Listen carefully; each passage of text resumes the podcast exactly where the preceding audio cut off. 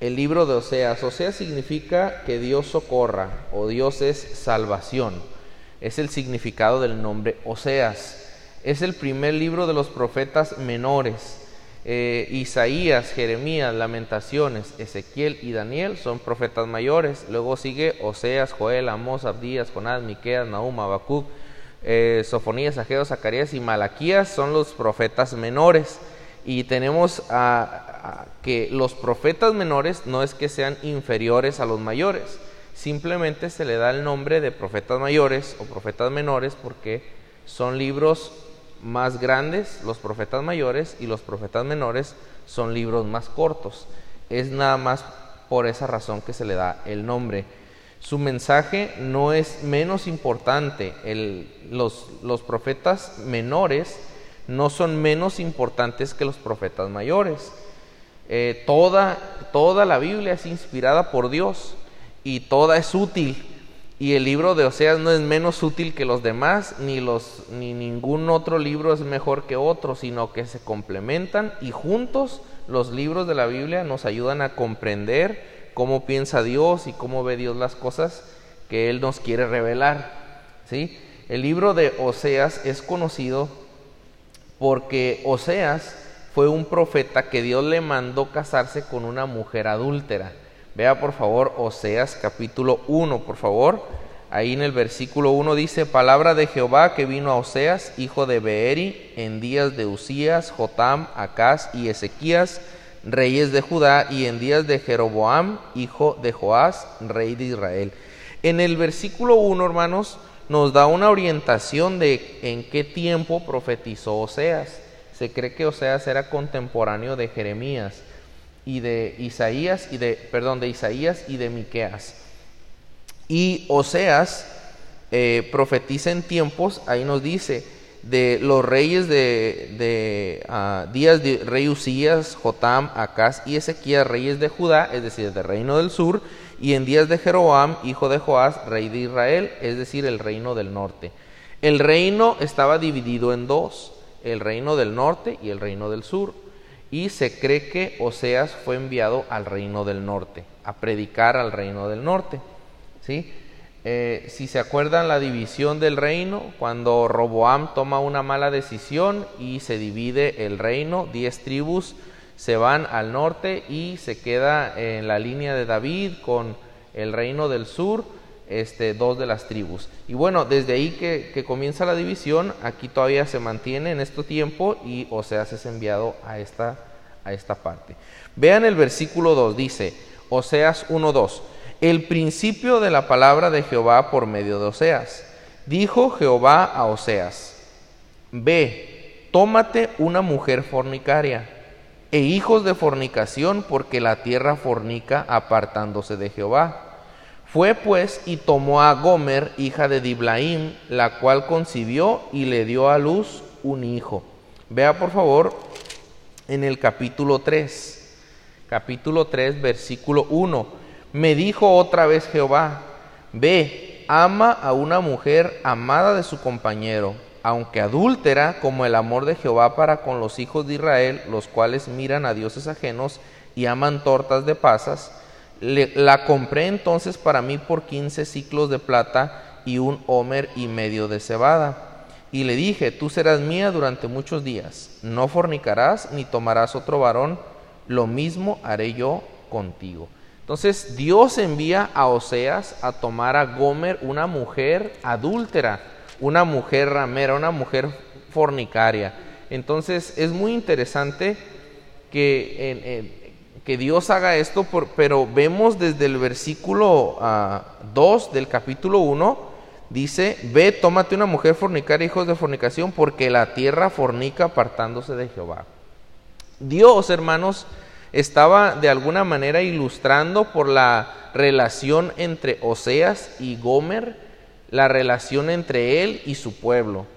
Un pueblo que traiciona a Dios, un pueblo que deja a Dios. ¿sí? Y así también esta mujer. Y a Oseas lo manda a que vaya y la ame, aunque ella está con otros, aunque ella es adúltera, aunque ella es fornicaria, aunque ella es desleal, a Oseas lo manda a amarla, Así es Dios para con nosotros. Dios nos ama aún nosotros siendo pecadores y alejándonos de Él constantemente. Es muy interesante eh, este libro, aunque suena fuerte la ilustración. ¿sí? Gomer, una mujer adúltera. ¿Qué es una mujer adúltera? Pues es una mujer que va y tiene relaciones íntimas con otro hombre que no es su esposo. Y Dios le dice, ve y ama a esa mujer. Y uno dice, ¿cuál? Yo voy y la mato, ¿verdad? Uno en, en la carne. Pero a Dios le dice, no, ve y ámala y tómala y cómprala y tiene hasta que pagar el precio por ella. Es muy interesante, eh, eh, muy asombroso esta ilustración pero nos enseña de una manera clara este, cómo es la relación del hombre con Dios también. ¿sí? Entre esta, cuando entramos a este tema de la relación entre un hombre y una mujer, el tema del matrimonio, podemos nosotros, hermanos, también recordar que el matrimonio, fíjese bien, para que sobre todo los jóvenes que están aquí pongan atención, el matrimonio es la unión entre un hombre y una mujer. Ponga atención, jóvenes, ¿eh? porque en las escuelas públicas y como sus padres no aprovechan las escuelas cristianas, pues les tenemos que enseñar esto, ¿verdad? La unión del matrimonio es algo que diseñó Dios, donde se casa un hombre y una mujer. Eso es el diseño de Dios. Mira, Génesis 1.27. Génesis 1.27. Aprovechamos que ahorita en Baja California se rechazó el matrimonio igualitario, gracias a Dios, y recordamos este tema muy sencillo pero muy relevante. Dice 1.27, y creó Dios al hombre a su imagen, a imagen de Dios lo creó, varón y hembra los creó, y los bendijo Dios y les dijo, fructificad y multiplicaos. Vea, Dios creó varón y hembra, hombre y mujer, y les dijo, fructificad y multiplicaos. Entre hombre y hombre no se pueden multiplicar, ¿sí? Solamente entre hombre y mujer se pueden fructificar, se pueden reproducir, ¿sí? Por eso los, los, homosexuales están buscando que les den permiso de adoptar, porque ellos no pueden tener hijos, ¿sí? Hasta parece algo que no tendríamos que explicar, pero en los tiempos en los cuales vivimos tan corruptos y tan perversos, tenemos que explicarlo, ¿sí? Eh, la reproducción es entre hombre y mujer. Vea Génesis 1.18, ahí donde estamos leyendo. Génesis 1.18 Dice, y dijo Jehová Dios, no es bueno que el hombre esté solo, le haré ayuda idónea para él. Mire, ahí estaba Dios viendo al hombre, a su creación, y en su mente, en la mente de Dios, es idea de Dios, fue algo que se le ocurrió a Dios y que nació en su mente. Dijo, no es bueno que el hombre esté solo, le voy a hacer una ayuda idónea. Y, vea por favor ahí en el 22. Mm, y de la, eh, es Génesis, perdón, 2.22. Y de la costilla que Jehová Dios tomó del hombre, hizo una mujer y la trajo al hombre. Dijo entonces Adán, esto es ahora hueso de mis huesos y carne de mi carne. Esta será llamada varona porque del varón fue tomada. Por tanto dejará el hombre a su padre y a su madre y se unirá a su mujer y se unirá a su mujer, no a otro hombre, y serán una sola carne. Y estaban ambos desnudos, Adán y su mujer, y no se avergonzaban. El diseño original, el diseño natural, el diseño divino es entre un hombre y una mujer. Eso es como lo diseñó Dios para bendición. Dios fue el que diseñó la familia. Después de que el hombre se une a su mujer, tienen hijos se reproducen, ¿verdad? Y ese es el diseño de Dios, el diseño original, natural y sobre todo divino. El hombre hoy en día se corrompe. Vea Romanos 1.21. Romanos 1.21. Dice, pues habiendo conocido a Dios no le glorificaron como a Dios ni le dieron gracias, sino que se envanecieron en sus razonamientos y su necio corazón fue entenebrecido. profesando ser sabios, se hicieron necios y cambiaron la gloria de Dios incorruptible en semejanza de imagen de hombre corruptible, de aves, de cuadrúpedos y de reptiles. Por lo cual también Dios los entregó a la inmundicia en las concupiscencias de sus corazones, de modo que deshonraron entre sí sus propios cuerpos, ya que cambiaron la verdad de Dios por la mentira honrando y dando culto a las criaturas antes que el Creador, el cual es bendito por los siglos. Amén. Por esto Dios los entregó a pasiones vergonzosas, pues aún sus mujeres cambiaron el uso natural por el que es contra naturaleza. Y de igual modo también los hombres, dejando el uso natural de la mujer, se encendieron en su lascivia unos con otros cometiendo hechos vergonzosos hombres con hombres y recibiendo en sí mismos la retribución de vida a su extravío. Según la palabra de Dios, hombres con hombres es dejar el uso natural y es encenderse en la lascivia y es cometer un hecho vergonzoso. ¿Sí?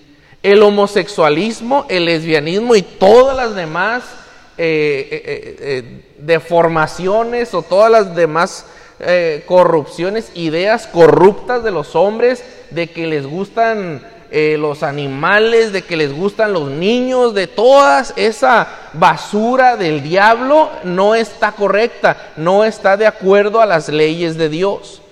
¿Sí? Y eso se tiene que estar aclarando con la palabra de Dios, porque hoy en día están eh, a, los, a nuestros niños y a nuestros jóvenes, les están enseñando que es correcto, que no hay problema.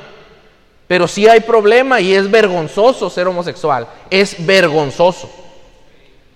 No debe darle orgullo ser homosexual, debe darle vergüenza porque es pecado. Así. Dicen, dicen ellos, algunos, que, eh, eh, que en Baja California estamos atrasándonos porque no aprobaron el matrimonio igualitario. Por favor, estamos, si no se aprueba, estamos mejorando. Si se aprueba, estamos atrasándonos. Como una deformación tal al rato que acepten que los animales y que los niños van a decir que estamos avanzando también. Están, están mal de sus facultades mentales, no están pensando bien porque piensan conforme a sus ideas perversas. Se encienden en sus ideas y sus eh, ideas que no tienen nada de fundamento de lo que es correcto. Dice la palabra de Dios que ellos hacen cosas que no les convienen a ellos mismos. Ni siquiera les conviene a ellos hacer eso, pero ahí lo andan haciendo. Es importante. la corrupción del homosexualismo y todas estas cosas es algo que Dios reprueba. Y no solamente eso, en Oseas vemos una mujer infiel una mujer adúltera, una mujer mala que se aleja de su Dios, una mujer mala que se aleja de su esposo. Hermanos, la fornicación y el adulterio son y seguirán siendo pecado. No es correcto que una mujer se jacte de que tiene muchos hombres. No es correcto que un hombre se jacte de que tiene muchas mujeres. Es pecado y es vergonzoso. El que fornica contra su propio cuerpo peca. El que fornica deshonra a Dios, deshonra su vida, lastima a su familia, lastima a sus hijos. El que adultera, y dice la palabra de Dios que su afrenta nunca será borrada. Nunca. El que comete ese pecado de adulterio, de fornicación, comete un pecado tan vil y tan grave que nunca se van a quitar esas marcas ese daño que hizo a su familia, nunca. Y es importante recordarlo en un libro como Seas, donde vemos una mujer que anda tras sus amantes, ¿verdad? Y Dios, ¿qué es lo que está buscando? Vea para terminar Oseas 12:5. ¿Qué es lo que está buscando Dios? antes de que mueran, antes de que venga la consecuencia para su pecado, vea 12 en Oseas 12, 5. Mas Jehová es Dios de los ejércitos, Jehová es su nombre. Tú pues vuélvete a tu Dios, guarda misericordia y juicio y en tu Dios confía siempre. Ve al 14.1. Dice, vuelve, oh Israel, a Jehová tu Dios, porque por tu pecado has caído.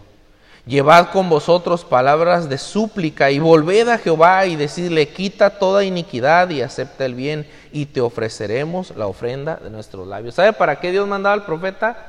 Para que el pueblo se volviera a su Dios. Aquel que anda al pecado, Dios quiere que se vuelva a su Dios. Dios quiere que deje el pecado. Si es homosexual, que deje ese pecado. Si es una persona fornicaria, adúltera, que deje ese pecado. Si somos nosotros que hemos estado lejos de Dios, que dejemos de estar lejos de Dios y que nos volvamos a Él. ¿Cómo ha estado nuestra relación con Dios en la semana? Cristianos. Puro Facebook, puras teles, puras series. ¿O ha estado bien la relación?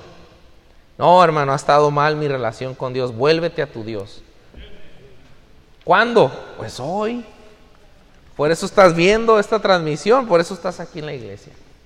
Para que Dios nos ayude a volvernos a Él. Vamos a orar y despedir las clases. Dios, gracias por tu palabra que es viva. Ayúdanos, Señor, a recordar los principios bíblicos, mantenerlos firmes, levantar la bandera del cristianismo y no dejar que el mundo se infiltre en el corazón de nuestros hijos, sino protegerlos, guardarlos con tu palabra, Señor. Bendice nuestra iglesia por tu gracia y obra en el corazón de aquellos que hemos estado alejados para volvernos a ti y estar en íntima comunión contigo, Señor. Te lo pido, te lo ruego en nombre de Cristo Jesús. Amén y amén. Muy bien, hermanos, vamos a despedirnos a los jóvenes solamente. vamos a pedirle a los jóvenes primeramente de 12 a 14 que vayan saliendo. Ahí va el hermano eh, Manuel, hermana Vivis. 12 a 14, jóvenes 15 a 17 y 18 a 25 van a ir con el hermano Pablo al salón social. Recordamos, son jóvenes solteros y sin hijos.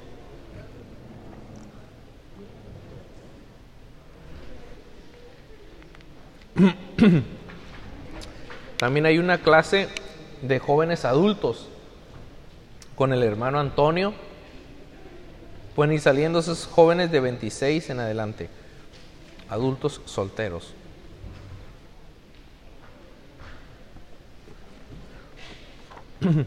Los demás les recuerdo que pueden ir consiguiendo su libro de escuela dominical con la hermana Karen, ahí, ahí en la parte de atrás. Vamos a ir a la lección de hoy, consejos del hombre más sabio.